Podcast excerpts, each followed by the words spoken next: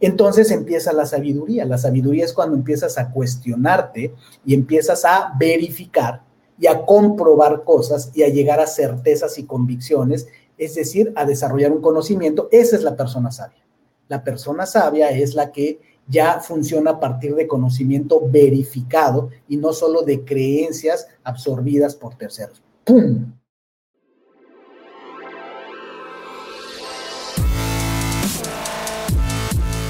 Bienvenidos, Injodibles. Hola, soy Víctor Vargas, coach de vida y alto desempeño, conferencista y empresario. Y en cada episodio te presentaré personas o mensajes injodibles para inspirarte a revelar y expandir los límites de tu mente, tu corazón y tu espíritu. Gracias por acompañarme a conectar y a elevar la vibración. ¡Comenzamos!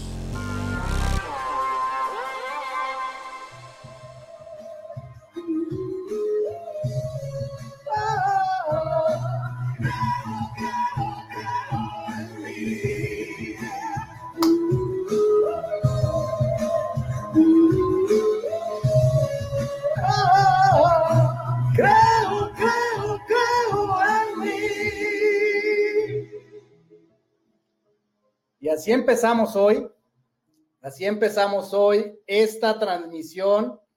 Feliz, feliz nuevamente de estar en nuestro espacio, espacio injodible, este espacio tuyo, mío, que lo estamos creando todos en un colectivo, en esta comunidad injodible de personas que estamos aquí para elevar la vibración, para elevar la mentalidad. Y si de algo se compone la mentalidad y la vibración, es de creencias. Hoy vamos a hablar de creencias, de cómo romper las creencias, pero si quieres romper algo, tienes que saber de qué estás hablando, tienes que saber a qué te enfrentas, tienes que saber qué es lo que está ahí afuera, qué es lo que está acá adentro, ¿verdad? Y así es que hoy hablaremos de eso. Así es que te doy la bienvenida. Feliz de estar eh, nuevamente con ustedes en este espacio que va tomando su ritmo, su momentum, ¿verdad? Va increciendo y siempre te doy la bienvenida con una canción. Así es que ya tocaba el turno de una canción en nuestro español maravilloso, con la fuerza de una mujer como Natalia Jiménez, con esa potencia, y aquí en esta edición especial donde alterna con eh, estos eh, tenores maravillosos, pues esta canción, Creo en mí, creo en mí, creo en mí, y de eso se tratan las creencias, creer en ti. Nadie más puede creer de lo que tú eres capaz si tú no crees primero en ti. Siempre conviene definir las cosas y vamos a ver qué es el camino a la solución, ponerle nombre a las cosas.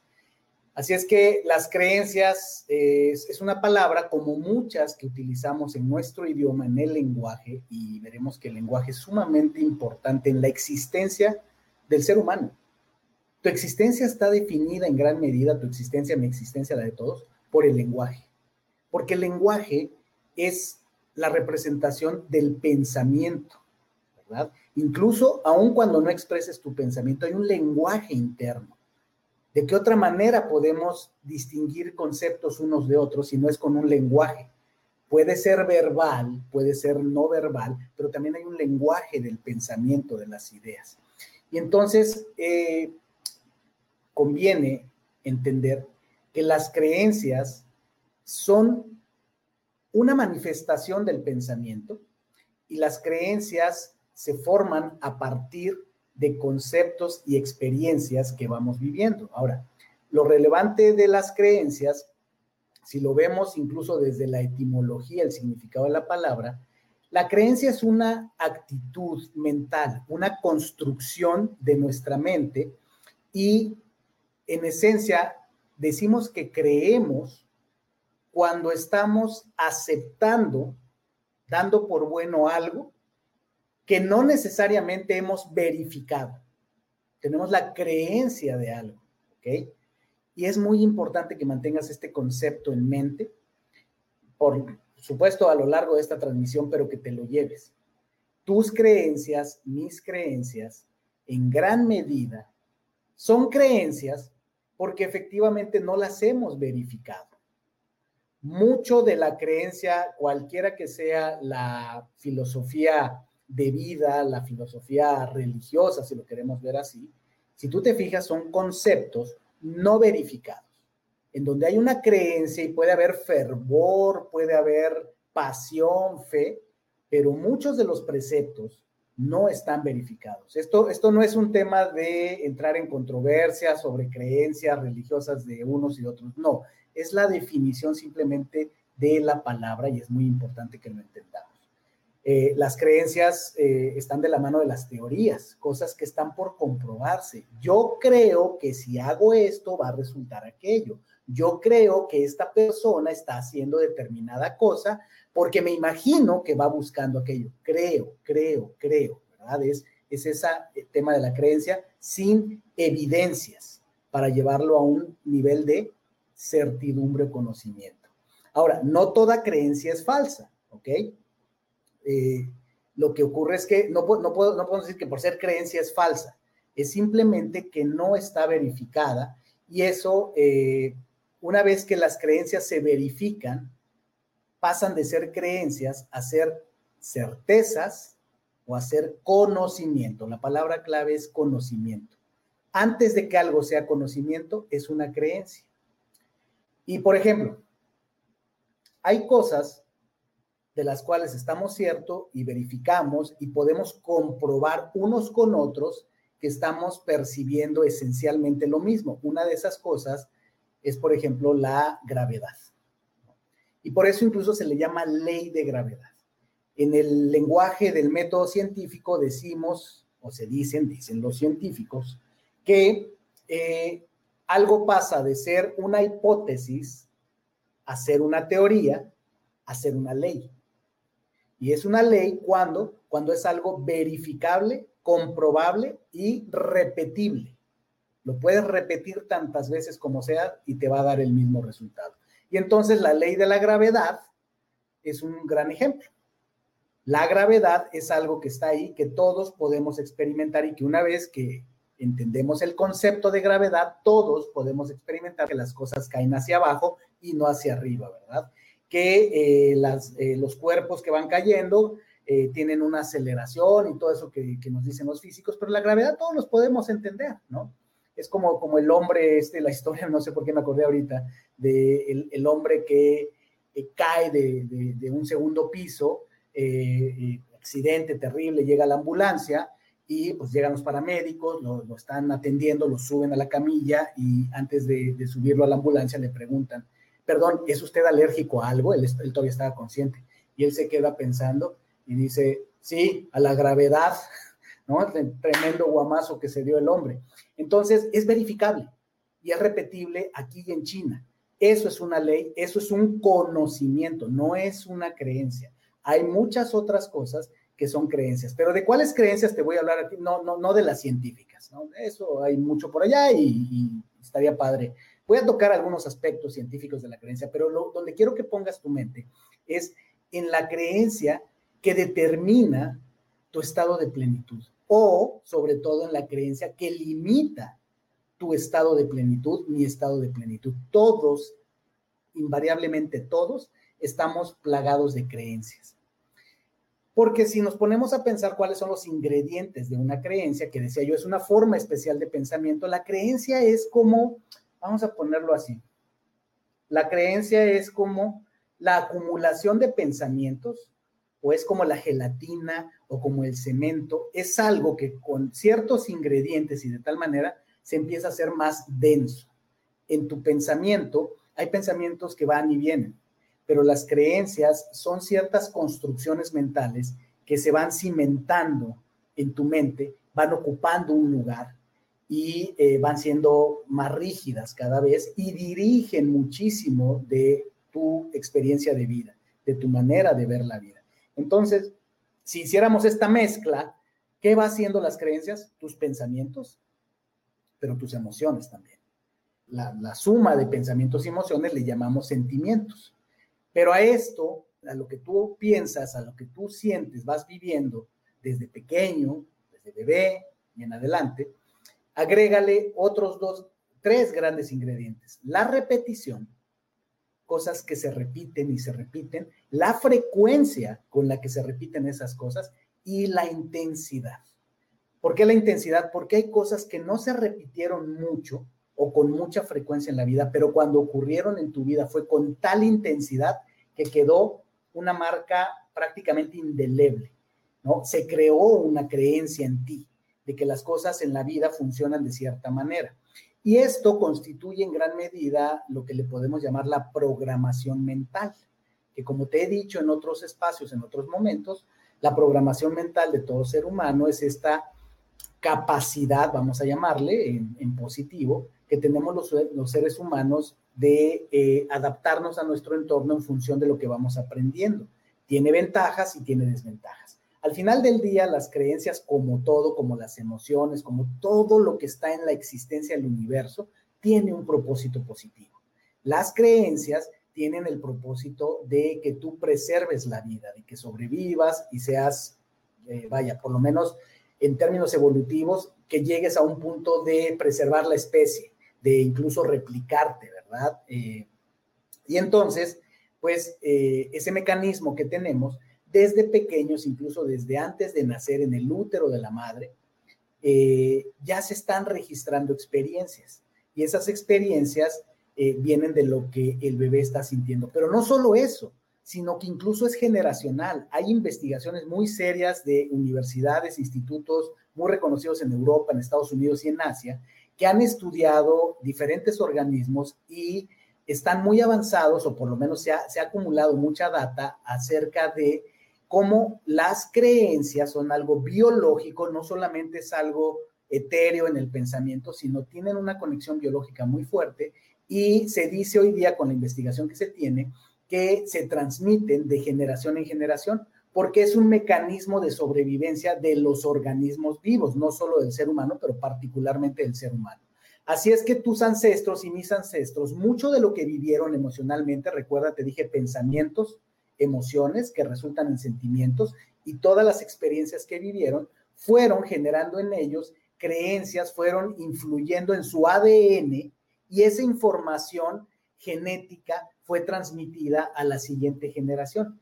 Se dice que el ser humano promedio eh, carga aproximadamente de 7 y hasta 14 generaciones en su información genética, ¿ok? Entonces, así de importante es esto. O sea, sí, lo del árbol genealógico que sonaba como muy esotérico, hoy día la ciencia, dura y pura, está hablando de sí, es cierto, es muy importante. Es muy importante entender el linaje de dónde venimos y saber que aunque no tengamos información, sea lo que sea que hayan vivido nuestros ancestros, está en nosotros, en nuestro ADN. Ya las sabidurías ancestrales lo decían, ¿verdad? Entonces, bueno, decía yo, esa programación que vamos teniendo se da a partir de lo que escuchamos, de lo que vemos, de todo aquello que hacemos de manera repetida o nos obligan a hacer de manera repetida. Eh, mecanismos con los que podemos influir en esta programación, además de escuchar, ver y repetir acciones, es la hipnosis, es un mecanismo, la meditación es una herramienta que puede influir en esto de una manera más lenta, es muy poderosa, pero para efectos de reprogramar sería más lenta. Y eh, en algún momento también te hablé de trabajar con la sombra. ¿Por qué razón con la sombra? Porque es esa parte que está en nuestro subconsciente. La gran mayoría de tus creencias y las mías están en tu mente subconsciente. Ese es algo increíble de las creencias, bueno, no increíble, sino algo muy importante a tener en cuenta en las creencias. La mayoría de nuestras creencias son invisibles a nuestros sentidos, a nuestra conciencia. Por eso son subconscientes y dominan la mayor parte de tu vida. De hecho, también con fundamento científico se dice que lo que una persona hace el 95% del tiempo eh, es en sentido automático, es a partir de hábitos que ya tiene desarrollados. Y bueno, pues ya te hablé del tema generacional, del tema biológico de, las creencias que viene desde generaciones. Y también eh, hay bastantes eh, episodios, bastantes piezas de información que he compartido donde te hablo de la epigenética, que es esto más en tiempos modernos, que epi quiere decir por encima de o más allá de, eh, y genética es que esta idea de que nuestra, vamos a llamarle existencia, nuestra salud, nuestro tema físico estaba ya predeterminado por los genes, pues la ciencia ha demostrado que hay algo más. Que por qué hermanos gemelos no, no tienen el mismo destino, no tienen las mismas enfermedades, las mismas aflicciones o los mismos talentos, es porque, porque nuestra manera de filtrar la realidad que es a través de las creencias que se van formando, es distinta en cada ser humano. Y entonces la epigenética implica que la manera en la que piensas y en la que sientes afecta tu ADN y por lo tanto afecta tu estado de salud. Eh, no me voy a poner muy técnico, pero uno de los puntos más importantes de estos es que en, la estructura del ADN hay, hay, unos elementos que se les conoce como telómeros, que dicen que son como unas, eh, unas ramitas, por así decirlo, ¿no? En tu ADN. Y cuando estamos sometidos a mucho estrés, cuando tenemos una vida no muy satisfactoria, sobre todo estrés, llamémosle estrés, cuando estamos sometidos a mucho estrés, los telómeros se van, se van retrayendo, se van haciendo más pequeños. Y eso está correlacionado con eh, el tiempo de vida saludable que un ser humano tiene. De manera que una persona que vive con menos estrés, o ya sea que tiene una mejor manera de manejar el estrés, está afectando su epigenética y en concreto cómo se ve en el ADN es que esos telómeros se extienden. Hay mucha información acerca de eso, pero así es como se ve genéticamente. Y mucha de tu experiencia de vida, tu estrés, tu satisfacción, depende de tus creencias. ¿Ok? Porque cuando tenemos una creencia, esperamos que las cosas se cumplan acorde a nuestra creencia. O nuestras creencias precisamente nos permiten, son un mecanismo muchas veces de protección, ¿no? Por eso le llamamos creencias limitantes.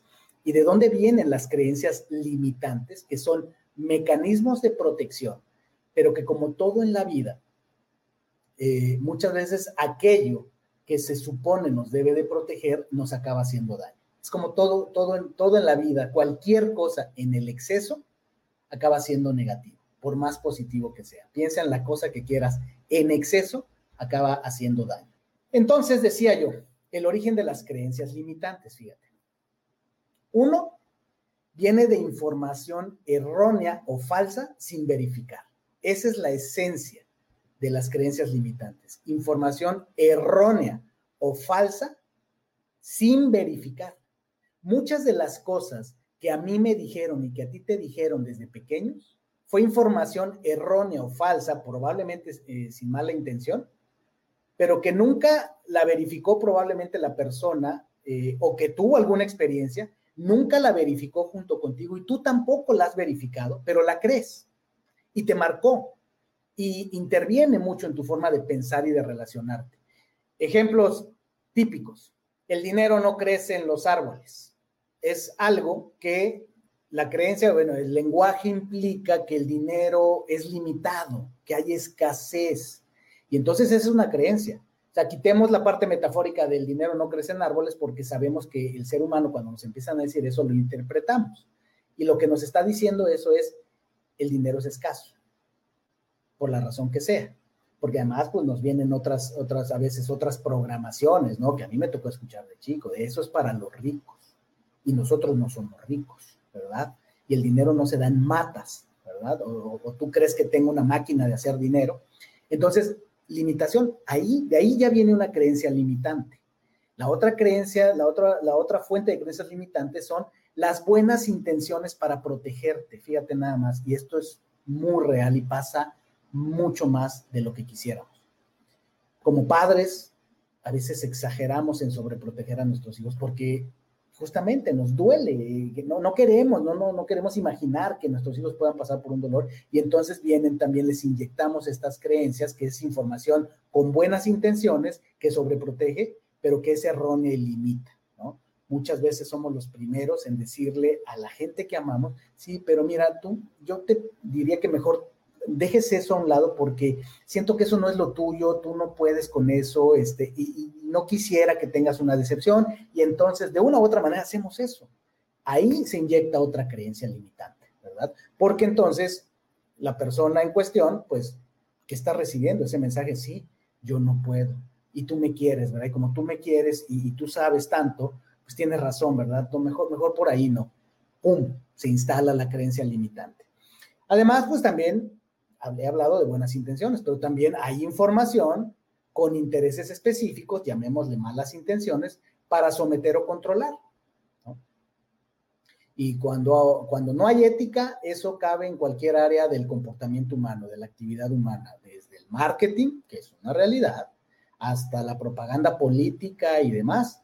Información errónea, no verificada, con intenciones de eh, someter o controlar. Y eso pues en la humanidad se ha usado por muchas, por muchas generaciones y a veces puede ser que hasta pues nuestras mismas eh, instituciones religiosas lo, han perpetrado, ¿verdad?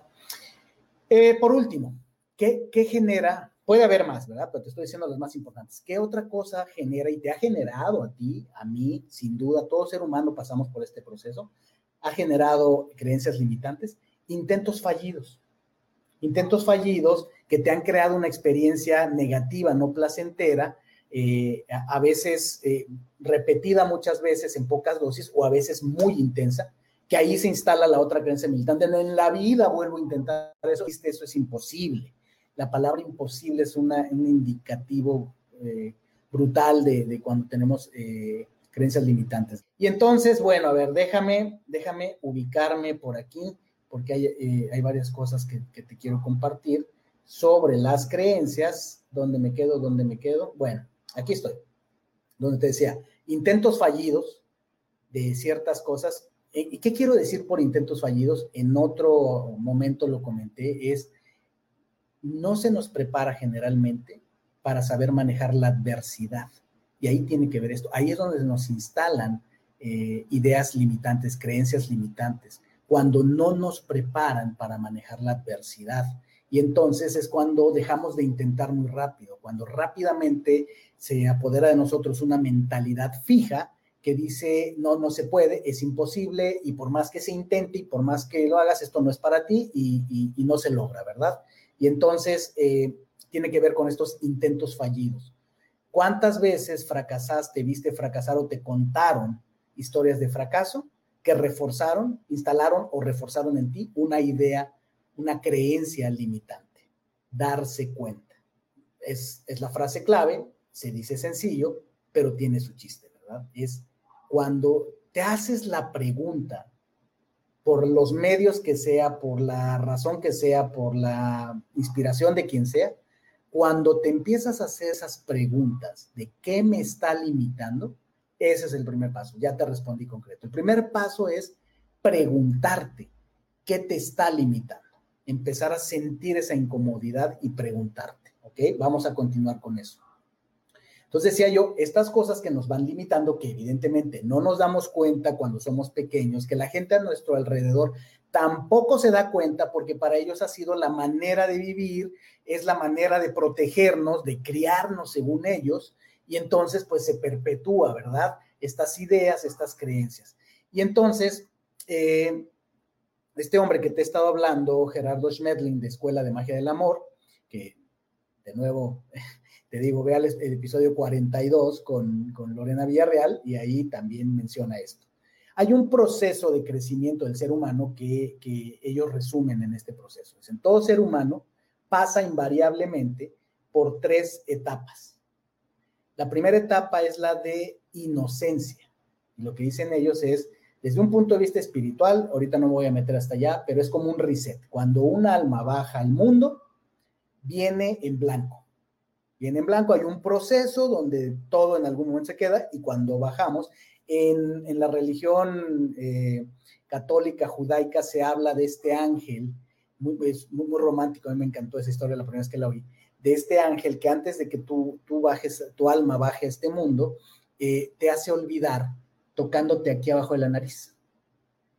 Y dicen que esta parte, no sé qué nombre tenga, la que tenemos este como, como esta muesquita que tenemos abajo de la nariz, muy bonita entre los labios, que le da esa formita de ve a tu labio, eh, dice la tradición religiosa que eh, es ese ángel, que tiene su nombre, no recuerdo el nombre ahorita, que justo antes de que tu alma baje al mundo, porque tu alma conoce y sabe y tiene mucha sabiduría, justo con ese toque del dedo, hace que olvides todo lo de tus vidas pasadas, toda esa sabiduría que tu alma ha acumulado y bajas en blanco, ¿ok? Eso dice, eso dice la, la, religión. Y la idea es que, si te fijas, pues es una realidad, o sea, cuando los niños bajan, pues viene en blanco su mente. Ese es el estado de, de inocencia. Inocencia es ausencia de información. No tiene ni bondad, ni maldad, ni sabiduría, porque tiene ausencia de información. El estado número uno. El estado número dos es que es de lo que yo te venía hablando, que te decía, en la medida, eh, incluso se dice que desde que eh, el ser humano es concebido ¿no? en el vientre de la mujer, muy pronto ya se determina cuál va a ser su personalidad. Hay ya estudios muy serios acerca desde que el microbioma, todo el tema de la de, intestinal y demás, ya da información de con qué tendencia de personalidad eh, viene ese bebé. Y entonces además vienen las experiencias que empiezas a vivir en la vida, desde el vientre madre, lo que escuchas, si la relación es muy armónica alrededor de tu madre, si no lo es, papá, familia, lo que sea, todo eso ya es información que ya se empieza a cargar y empieza este estado eh, de ignorancia, que se, se, magnifica cuando ya eh, viene esta información ya más concreta, más directa, ya con el lenguaje, ya con la acción, ya cuando el bebé nació y empieza a vivir experiencias alrededor de los demás, eh, entonces se habla de este, este espacio de la ignorancia, que como te decía yo, está muy presente de los 0 a los 7 años, Donde los niños son como una grabadora, tal cual. Y entonces en ese estado de ignorancia es donde están absorbiendo todo lo que está en su ambiente. Ese es algo brutal de las creencias. En realidad es por absorción. Lo absorbes del ambiente. Un niño de, de 0 a 7 años tiene muy poca posibilidad de, de, pensamiento crítico. Entonces, básicamente es todo lo que absorbe. ¿Ok? Eh, ya para los 13 años ya el niño ya empezará a cuestionarse, ya le empezará a hacer así como que shock lo que le dicen con lo que está viendo y sigue madurando. Y en la medida que despierta la conciencia, y bueno, ahí sí ya varía mucho, hay personas que pues pueden llegar a una edad avanzada y la conciencia sigue muy dormida, pero el tercer estado del que te quiero hablar es la sabiduría. Lo resumo. Los tres estados que se mencionan en, en este cuerpo de conocimiento es, número uno, ignorancia, del cual nadie se salva. Número dos, ignorancia, contaminación por absorción de las creencias del medio ambiente que te rodea, del cual también nadie se salva. Y sabiduría. Sabiduría que es cuando te haces esas preguntas como las que decía Maggie, cuando empiezas a cuestionar, ¿no? Los estoicos y los científicos le llaman pensamiento crítico, cuando empiezas a pensar por ti mismo, por ti misma. Es bien interesante cuando realmente te cuestionas y dices, eh, ¿de verdad el mundo, el planeta es redondo? ¿De verdad los únicos buenos en el planeta son eh, los capitalistas? ¿No? El bloque del capitalismo. No sé, estoy inventando, ¿verdad? ¿De qué cosas te puedes cuestionar de la vida? Cuestionarte incluso si la manera en la que me criaron mis padres fue la mejor para mí entonces empieza la sabiduría. La sabiduría es cuando empiezas a cuestionarte y empiezas a verificar y a comprobar cosas y a llegar a certezas y convicciones, es decir, a desarrollar un conocimiento. Esa es la persona sabia. La persona sabia es la que ya funciona a partir de conocimiento verificado y no solo de creencias absorbidas por terceros. ¡Pum! Y entonces, bueno, te voy a hacer un resumen rápido de, lo, de mis notas acerca de cómo se crean las limitaciones mentales. Lo que yo he entendido y he captado es que, número uno, la mente inocente, ya con esto que te expliqué, la mente inocente se llena de limitaciones porque acepta como cierta toda la información que llega. Ojo con las redes sociales. Si te fijas, pasa mucho. Pasa muchísimo. Entre inocencia e ignorancia. ¿Cuántas cosas no se publican en las redes sociales que mucha gente de inmediato las da por hecho? Y todos tenemos ese amigo, ese amigo, ese conocido que anda difundiendo información que ni siquiera conoce, que ni siquiera ha verificado, que no sabe ni la fuente y la está dando por cierto y la está distribuyendo. Es, es viral, por eso se dice que es viral, ¿verdad? Entonces, ojo.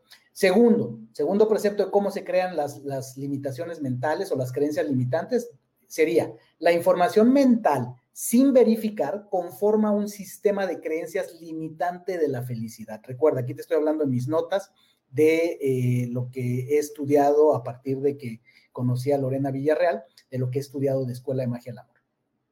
No, no, no lo estoy como tal promoviendo, como todo lo que comparto de corazón, te digo de las fuentes que estoy bebiendo y no es la única, evidentemente, ¿verdad?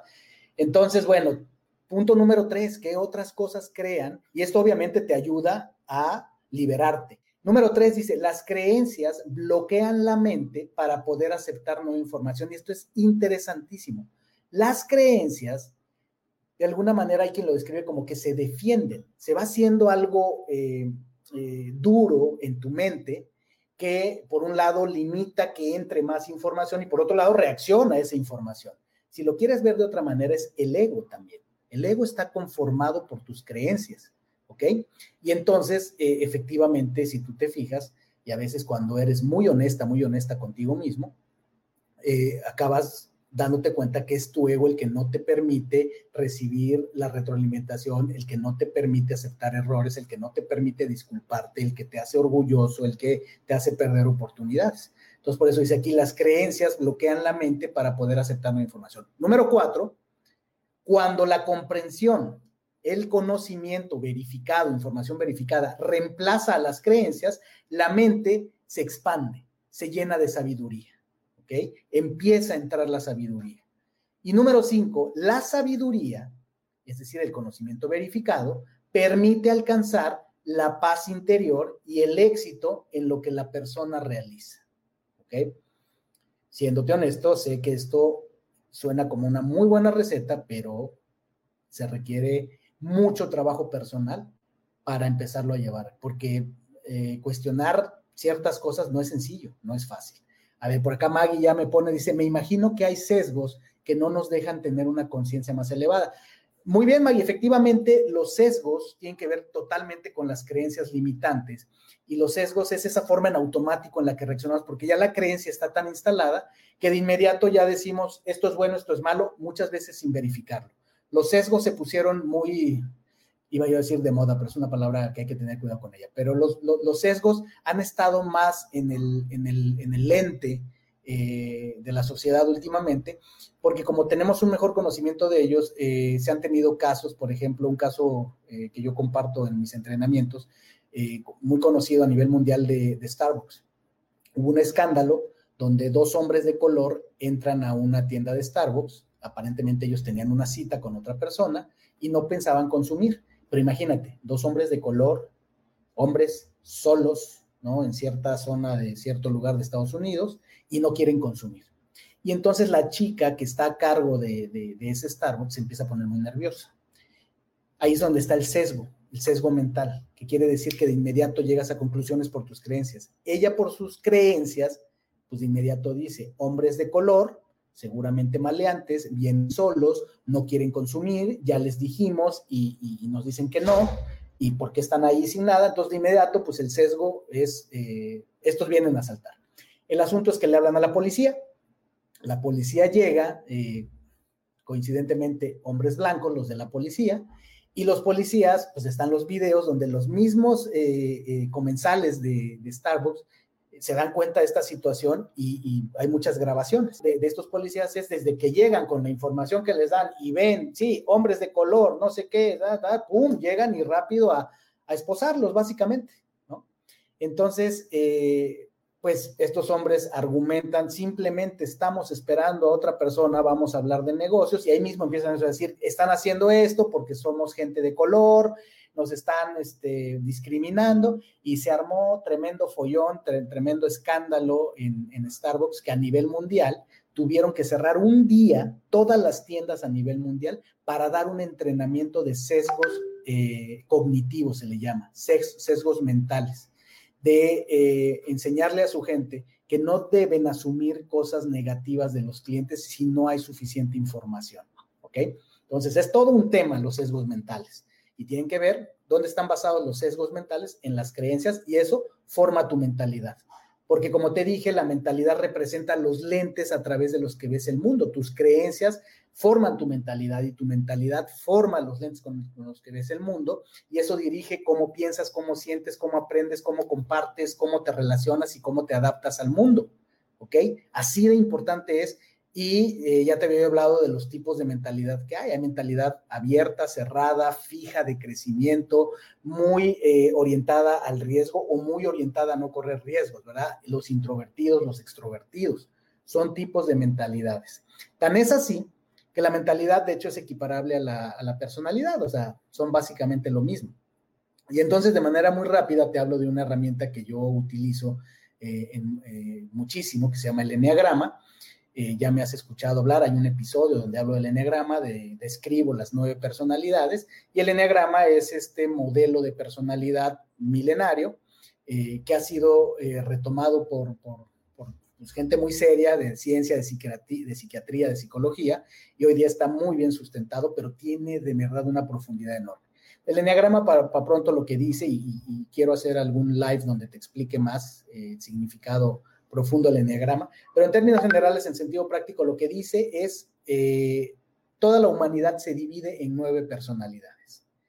Y pues hay, hay una manera de determinar cuál es tu tendencia, de las nueve personalidades, todos tenemos de las nueve personalidades, pero hay una que, de acuerdo a la configuración de tus creencias, eh, de tu manera de pensar, determina cómo actúas y cómo piensas, y eso se le llama personalidad, ¿ok?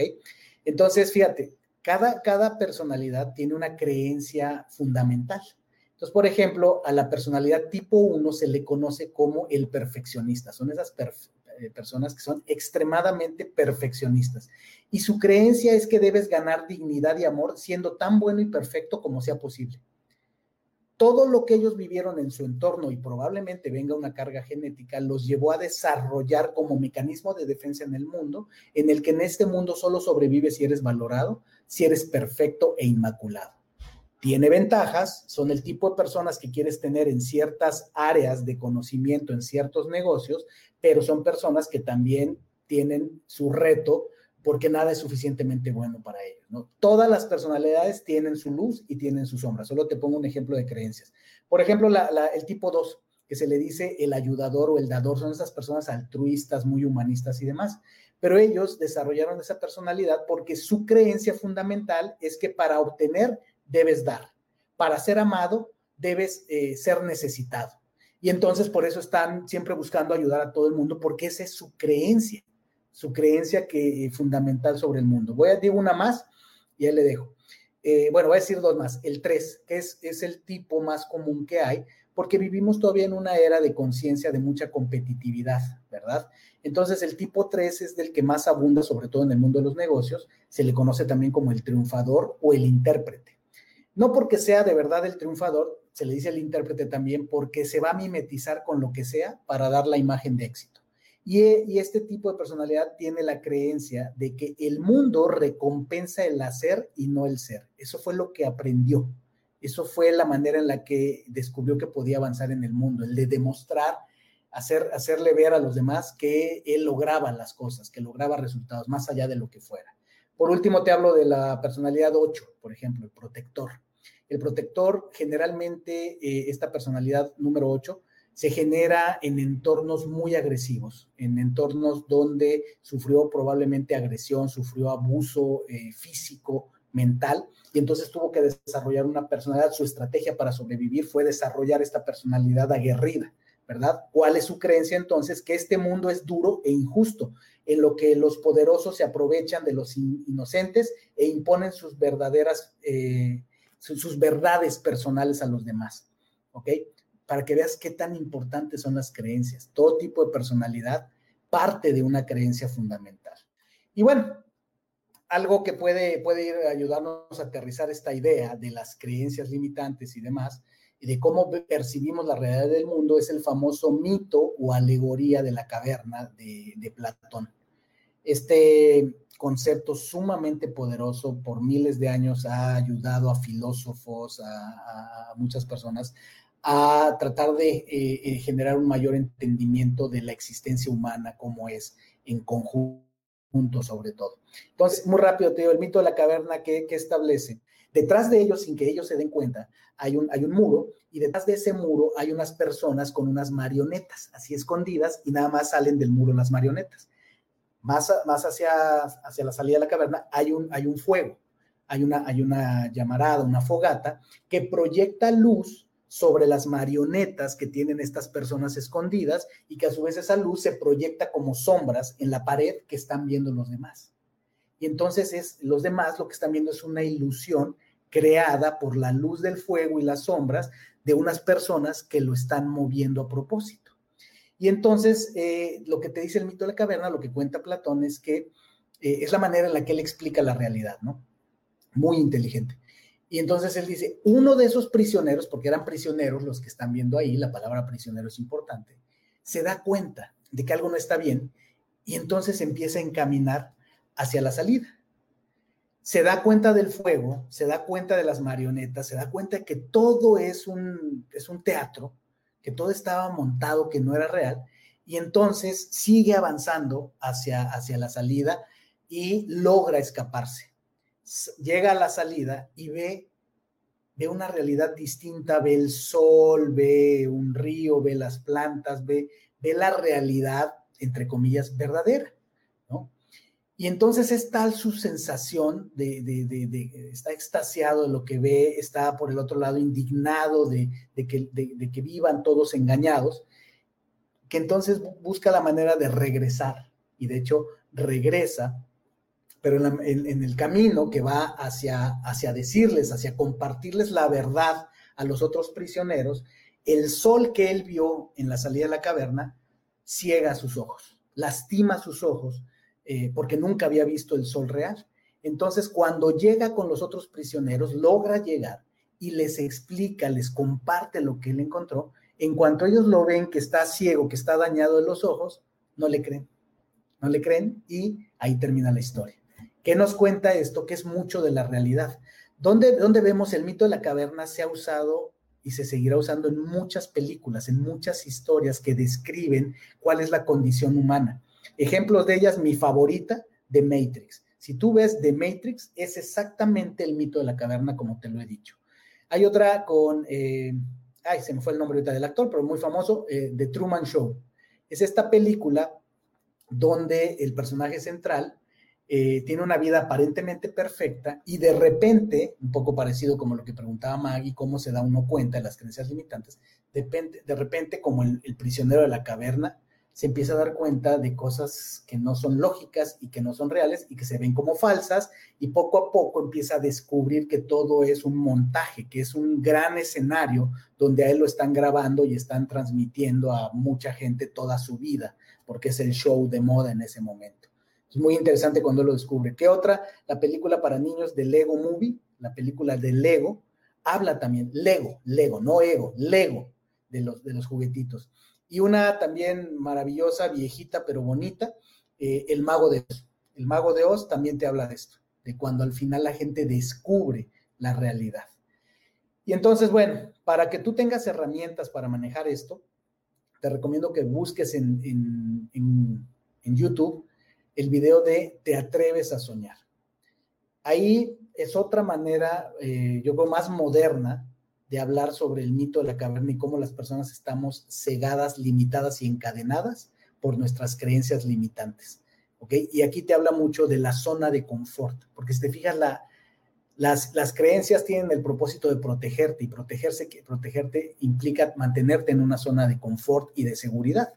Entonces, por eso las personas que quieren hacer cosas que nunca habían hecho, el típico que está muy en boga, este, emprender, pues si te fijas, la mayoría de las personas, por eso está inundado de tanto gurú y de tanto libro para emprender, porque toda la gente tiene miedo. Y toda la gente quiere un, un método seguro, no solo de emprender, porque hay gente que en realidad ni quiere emprender, lo que quiere es dinero o lo que quiere es simplemente no estarse picando los ojos en un trabajo que no le apasiona pero esa es la zona de confort, porque eso es lo que me hace sentir seguro ahorita, me hace sentir aceptado con los demás y pues me da para comer. Y entonces, pero en el fondo hay el deseo de ir a otro lugar, de salir de la zona de confort, pero nos da pánico. Entonces, lo que te dice este video es que eh, de la zona de confort lo que sigue es la zona de pánico. Ese miedo que si te atreves, lo vas a empezar a atravesar y eso te va a llevar a una zona de aprendizaje. Ahí es donde vienen los aprendizajes, ahí es donde se genera el conocimiento, porque entonces ya son creencias, ya no son creencias, ya, es conocimiento verificado. Ya es cuando tú ya viste al otro lado de la barda por ti mismo y no te lo contaron, no son historias. Es cuando tú te atreves. Por eso es que cuando tú atraviesas los retos, te transformas. Por eso es que funciona tanto este, este ejercicio de los carbones ardientes porque las personas que viven esa experiencia, que está todo muy bien calculado y demás, pero la sensación que le genera a la gente caminar por carbones calientes es exactamente la que las personas sienten cuando se atreven a hacer algo como, por ejemplo, renunciar a su trabajo e, y empezar un negocio. ¿Ok? Es atravies, te sales de la zona de confort, atraviesas la zona de pánico y entonces llegas a la zona de aprendizaje. Y después, ¿qué sigue? La zona mágica, donde parece que te caes, que te vas al hoyo, pero resulta que descubres que tienes alas y puedes volar. Una vez que alguien se da cuenta de que necesita expandir los límites de su capacidad, ¿cuál sería el primer paso? Ponerle nombre a, tus, a las cadenas que te limitan. Ese es el primer paso, eh, Maggie. Ponerle nombre a las cadenas que te limitan, entiéndase, a las creencias limitantes, tus patrones de pensamiento, que además también se le llama ego. Y te lo voy a decir, se los voy a decir a todos de otra manera. Eh, se dice, bueno, no se dice, está en el Génesis, y recuerda que mi intención no es llevarte a ningún aspecto religioso ni cuestionar ninguna creencia. Toda religión, toda sabiduría guarda un tesoro de información. Así es que te voy a leer esto. Dice, en el Génesis, Jacobo lucha contra un ángel que es la suma de toda la energía negativa en el universo. Jacobo finalmente lo vence y cuando el ángel le implora que lo libere, Jacobo le presenta un desafío. Le dice, te dejaré ir si me dices tu nombre. Jacobo le dice a ese ángel oscuro, una vez que lo ha vencido, te dejaré ir solo si me dices tu nombre. Y el ángel le responde, ¿por qué quieres saber mi nombre? Y esto parece una pregunta inocente, pero en esta pregunta los sabios dicen que hay un secreto para desenmascarar el poder de la fuerza oscura. Esto está tomado de un libro de Cábala, donde eh, en el judaísmo a la fuerza oscura se le llama Satán. No Satanás, no tiene nada que ver, Satanás de hecho es de otro lenguaje, en, hebreo se le llama Satán. ¿Y qué quiere decir Satán? Quiere decir oponente. Es lo que se le llama el ego. Y lo que también enseña eh, la sabiduría es que el oponente, por eso le llaman oponente, porque fue diseñado, tu ego fue diseñado para que tú trasciendas cosas que te van a hacer crecer. O sea, no tiene un propósito negativo en realidad el oponente, es tu mejor regalo.